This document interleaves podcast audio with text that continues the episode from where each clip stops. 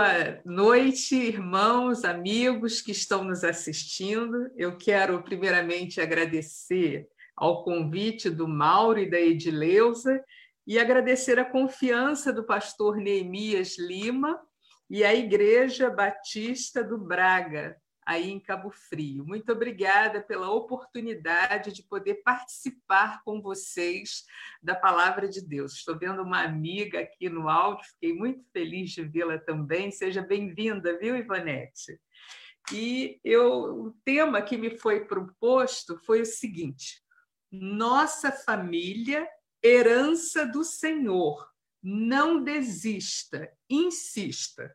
Então, eu gostaria que nós lêssemos um texto da palavra de Deus que se encontra no Antigo Testamento, no livro de Ezequiel, Ezequiel 37, e nós vamos ler de 1 a 14. Se você está com a sua Bíblia, acompanhe aí, Ezequiel 37, de 1 a 14. Fala sobre a visão de um vale de ossos secos. Diz assim: Veio sobre mim a mão do Senhor e o Senhor me levou em espírito e me pôs no meio de um vale que estava cheio de ossos, e me fez andar ao redor deles. E eis que eram muito numerosos sobre a face do vale, e estavam sequíssimos. E me disse: Filho do homem, poderão viver esses ossos? Eu disse: Senhor Jeová, tu sabes. Então o Senhor me disse: profetiza sobre estes ossos e dize-lhes: Ossos secos, ouvi a palavra do Senhor. Assim diz o Senhor Jeová a estes ossos: Eis que farei entrar em vós o espírito e vivereis, e porei nervos sobre vós, e farei crescer carne sobre vós, e sobre vós estenderei pele, e porei em vós o espírito, e vivereis, e sabereis que eu sou o Senhor. Então profetizei como se me deu ordem. E houve um ruído enquanto eu profetizava. E eis que se fez um reboliço, e os ossos se juntaram, cada osso ao seu osso. E olhei, e eis que vieram nervos sobre eles, e cresceu a carne, e estendeu-se a pele sobre eles por cima, mas não havia neles espírito. E o Senhor me disse: Profetiza ao espírito, profetiza, ó filho do homem, e dize ao espírito: Assim diz o Senhor Jeová: Vem dos quatro ventos, ó espírito, e assopra sobre esses mortos para que vivam e profetizei como ele me deu ordem. Então o Espírito entrou neles e viveram, e se puseram em pé, um exército grande em extremo. Então me disse: Filho do homem, esses ossos são toda a casa de Israel. Eis que dizem: os nossos ossos se secaram e pereceu a nossa esperança. Nós estamos cortados. Portanto, profetize e dize-lhes: Assim diz o Senhor Jeová: Eis que eu abrirei as vossas sepulturas e vos farei sair das vossas sepulturas, ó povo meu, e vos trarei a terra de Israel. E sabereis que eu sou o Senhor, quando eu abrir as vossas sepulturas e vos fazer sair das vossas sepulturas, ó povo meu e porei em vós o meu espírito, e vivereis, e vos porei na vossa terra, e sabereis que eu, o Senhor, disse isso e o fiz, diz o Senhor. Amém, irmãos. Queridos, a gente fica pensando aqui, o que nós acabamos de ler, esses ossos secos, eles estavam representando ali o povo de Israel. E quantas vezes nós também nos sentimos assim como aquele povo se sentia, como ossos secos, quebrados. Nos sentimos como ossos secos nos nossos relacionamentos familiares, nos sentimos ossos secos, sem vida, com relação ao nosso cônjuge, com relação aos nossos filhos. E, às vezes, pensamos até em desistir de continuar lutando, porque percebemos que já está morto. Uma pessoa que está morta, ela não fala, ela não tem mais sentimento, ela não enxerga, ela não tem fome. E muitas vezes o nosso relacionamento familiar, apesar de nós conhecermos a Deus, apesar da gente já ter vivido uma experiência de salvação em Jesus Cristo, muitas das vezes nós encontramos com o nosso familiar, com, a nossa relação familiar, como se fosse um vale de ossos secos. E a gente tira algumas lições desse texto aqui para a nossa vida. A primeira lição que a gente tira aqui é sobre fé.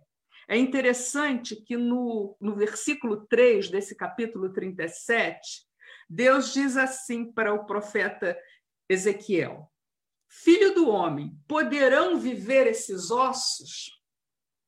E às vezes eu fico pensando que nós olhamos também para a nossa vida, para o problema que estamos enfrentando, e às vezes nós pensamos assim: será que tem solução? Será que isso pode acontecer? Nós mesmos fazemos essa pergunta. Mas ali o Senhor estava fazendo essa pergunta a Ezequiel. E Ezequiel responde com muita propriedade, responde com fé. Ele diz assim: Senhor Jeová, tu o sabes. Em outra versão, a versão da linguagem nova, diz assim: Filho do homem, você acha que esses ossos poderão voltar a viver? Eu respondi: Ó oh, soberano Senhor, essa resposta só o Senhor pode dar. Porque Ezequiel sabia que se Deus quisesse, aqueles ossos poderiam ter vida. E se ele não quisesse, aqueles ossos estariam mortos. Então, a nossa fé é que nós sabemos que o nosso Deus, ele é poderoso. Ezequiel conhecia o Deus que abriu o mar vermelho e o povo passou a seco. Ezequiel conhecia o Deus que curou Naamã da lepra. Nós conhecemos o Deus que fez Pedro andar sobre os mares. Nós conhecemos um Deus que entregou o próprio filho dele, Jesus, para morrer em nosso lugar e nos dar vida eterna. E esse mesmo Deus fez com que no terceiro dia Jesus ressuscitasse. E hoje Jesus está vivo, sentado à direita dele. E a palavra de Deus diz que ele intercede por nós. Queridos, e Jesus vai voltar. Mas o mais interessante é isso. Jesus intercede por nós. E esse mesmo Jesus nos ensinou que nós devíamos orar até receber a resposta. Lembra da parábola da viúva e do juiz iníquo? Que ela ia todo dia lá perturbar o juiz e um dia o juiz resolveu fazer bem a ela para ela parar de perturbar ele. E o que ele diz? Que nosso Deus, sendo bom, como não nos fará justiça? Então, nós temos que ter fé e pedir a Deus que tenha misericórdia do nosso relacionamento, da nossa família, dos nossos filhos. Eu não sei se algum de vocês está passando pelo problema de ver seu filho nas drogas, mas quem já teve um familiar nas drogas sabe como isso é triste, como isso destrói uma família a gente sofre, a gente morre junto com aquela pessoa, se Deus não tiver misericórdia. Mas quantas famílias também dão testemunhos de que seus filhos foram libertos das drogas pelo poder de Jesus Cristo, que estão caminhando no caminho certo e dando alegria. Quantas vidas foram refeitas através do Senhor Jesus Cristo? E nós então podemos e devemos confiar que o nosso Deus ele pode transformar um vale de ossos secos em vida, em um grande exército. Mas a gente aprende também aqui, lendo esse texto, a gente aprende também que existem algumas estratégias para que isso aconteça. Olha só, vamos ler aí o verso 4 que diz assim: Então me disse, profetiza sobre esses ossos e disse-lhes: Ossos secos, ouvi a palavra do Senhor. E aí a gente pensa agora na palavra do Senhor, que é a Bíblia. Ela contém ensinamentos para a nossa vida de relacionamento. Ela contém ensinamento para a sua vida com o seu cônjuge, com a sua vida com seus filhos, com a sua família. Então, nós precisamos ler esta palavra, meditar dia e noite e aplicá-la na nossa vida. Efésios, capítulo 5, do verso 22 a 31, ele fala sobre como deve ser o relacionamento da mulher e do homem.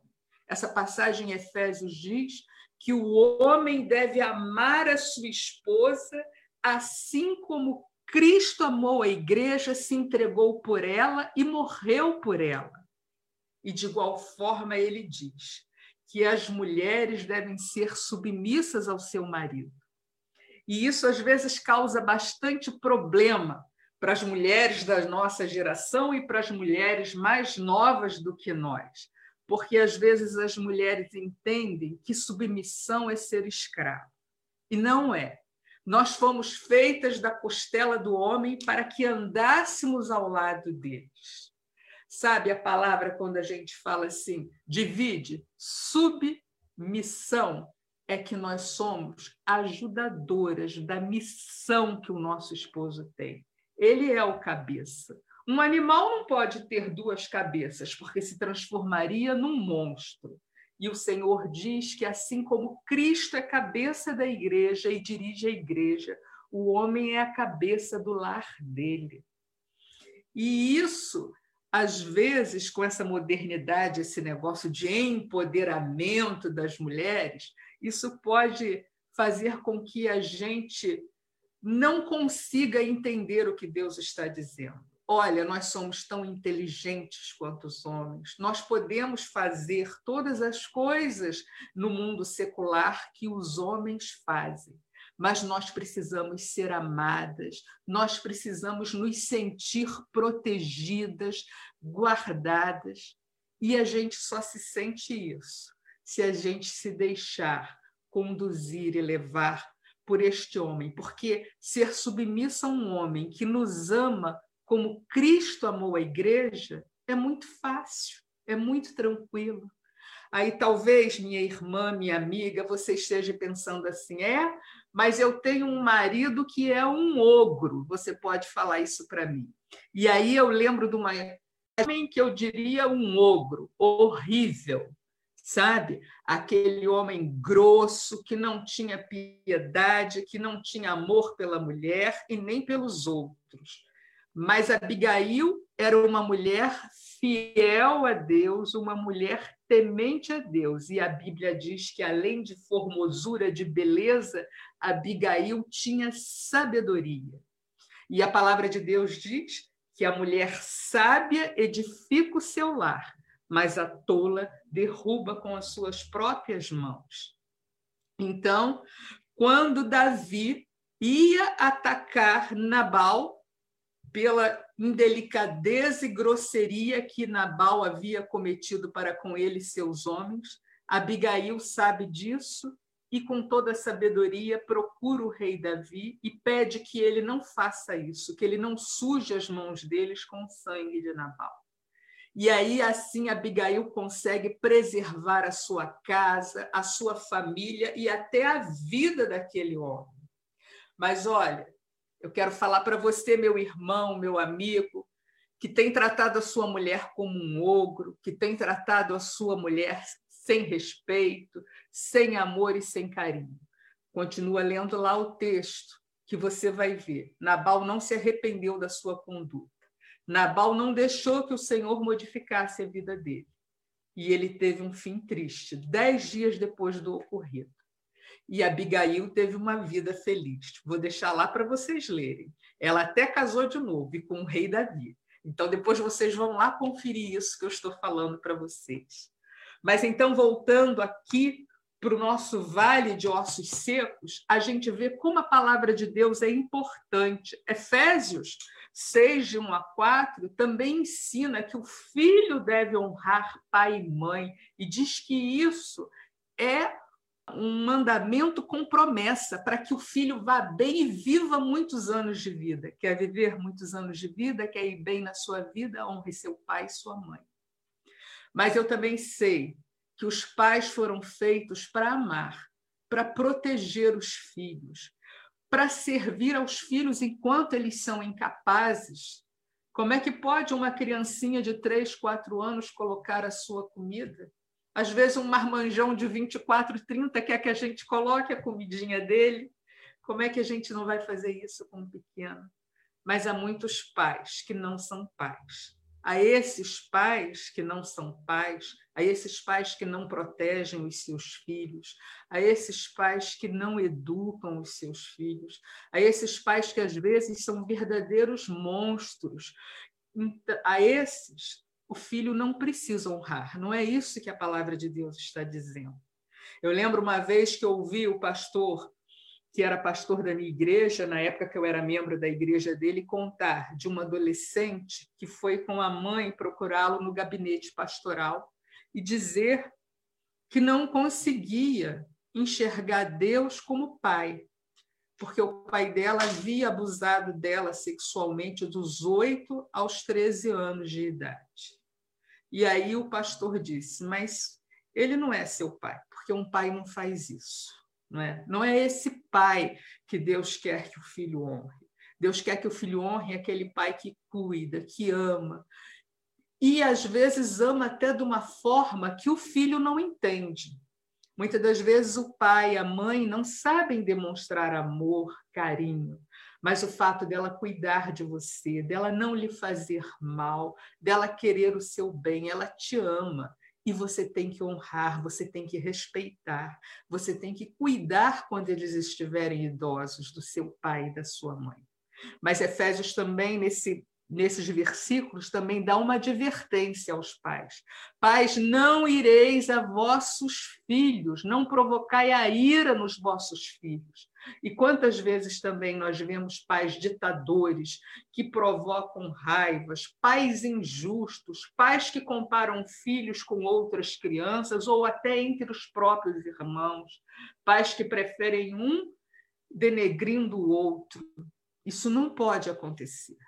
Então, queridos, é bom que a gente busque auxílio com terapeuta de família, com psicólogos, com pastores, mas é essencial que a gente estude a palavra de Deus, que a gente leia e que a gente aplique na nossa vida. Porque a nossa vida, quando está com um vale de ossos secos, somente a fé nesse Deus a leitura dessa palavra é que podem modificar essa situação. E para encerrar a nossa conversa, eu queria ler com vocês Ó filho do homem, e dize: Assim diz o Senhor Jeová: Vem dos quatro ventos, ó Espírito, e assopra sobre esses mortos para que vivam. E aí a gente lembra do Espírito Santo de Deus que Jesus deixou para nós quando ele morreu lá na cruz. Ele disse antes de morrer que quando nós aceitássemos a Ele como Senhor e Salvador, nós iríamos receber o Espírito Santo. E nós somos selados por esse Espírito Santo. E o próprio Jesus disse no Evangelho de João, capítulo 16, se não me engano, que o Espírito Santo é que convence o mundo do pecado, da justiça e do juízo. E é o Espírito Santo que pode transformar as nossas vidas. A palavra de Deus diz que o fruto do Espírito Santo é bondade, longanimidade, domínio próprio, temperança, e é Ele que pode nos dar isso nós podemos dobrar os nossos joelhos e clamar ao Senhor para começar a transformação em nós, na nossa vida. Nós, como mulheres, eu tenho uma amiga que diz isso e eu gosto muito e vou usar aqui o que ela diz. Nós somos a cola que une a nossa família. E nós somos. Às vezes nós oramos juntas e ela diz: Senhor, ajuda-nos a ser a cola que une as nossas famílias. E nós então precisamos pedir sabedoria a nosso Deus, para a gente saber lidar com o nosso marido. Ele é nosso companheiro, nós não precisamos competir com ele em nada. Marido, você precisa amar mais a sua mulher e demonstrar esse amor por ela. Às vezes a gente vê assim uma mulher que, por concordância com o marido, parou de trabalhar fora para cuidar dos seus filhos e da sua família. E a gente vê aquela mulher não pode comprar um batom, não pode dar um presente para uma amiga, não pode fazer a unha no salão, porque o marido acha que ela não precisa disso. Olha, marido, mulher precisa disso, mulher gosta de fazer unha, mulher gosta de ter um dinheirinho para comprar um presente para alguém. Talvez você precise rever os seus conceitos e ouvir mais. Tem mulheres que falam muito, como eu, por exemplo, que falo bastante, né? E às vezes a gente precisa, diante do nosso marido, segurar a nossa segunda voz. Aquilo que eu falei para vocês de Nabal e Abigail, quando Abigail volta para casa depois de ter falado com Davi, ela encontra Nabal bêbado, dando uma festa, e ela fica calada e não fala nada para ele. E no outro dia, a Bíblia fala, quando a bebedeira dele acabou, ela então procurou Nabal e contou o que ela havia feito. Às vezes, mulher, você precisa também saber a hora que você vai falar com seu marido e o que você vai falar para ele. Porque, olha, filho, a gente educa, marido, a gente dobra o joelho e ora para Deus transformar. Não tente educar o seu marido, porque não vai dar certo. Você não é mãe dele, você é mulher dele, é companheira dele, tem que ser amiga dele, ajudadora dele eu quero terminar pedindo a Deus que o Senhor nos abençoe, porque a nossa família, ela é herança do Senhor. Então nós não podemos desistir da nossa família. Nós temos em que insistir com oração, lendo a Bíblia e pedindo a Deus para nos transformar em mulheres maravilhosas, em um homem amável que ame a sua esposa, em filhos obedientes, em pais que respeitem os seus filhos e eduquem os seus filhos no caminho do Senhor. Muito obrigada, que Deus possa abençoar a cada um de nós. Amém.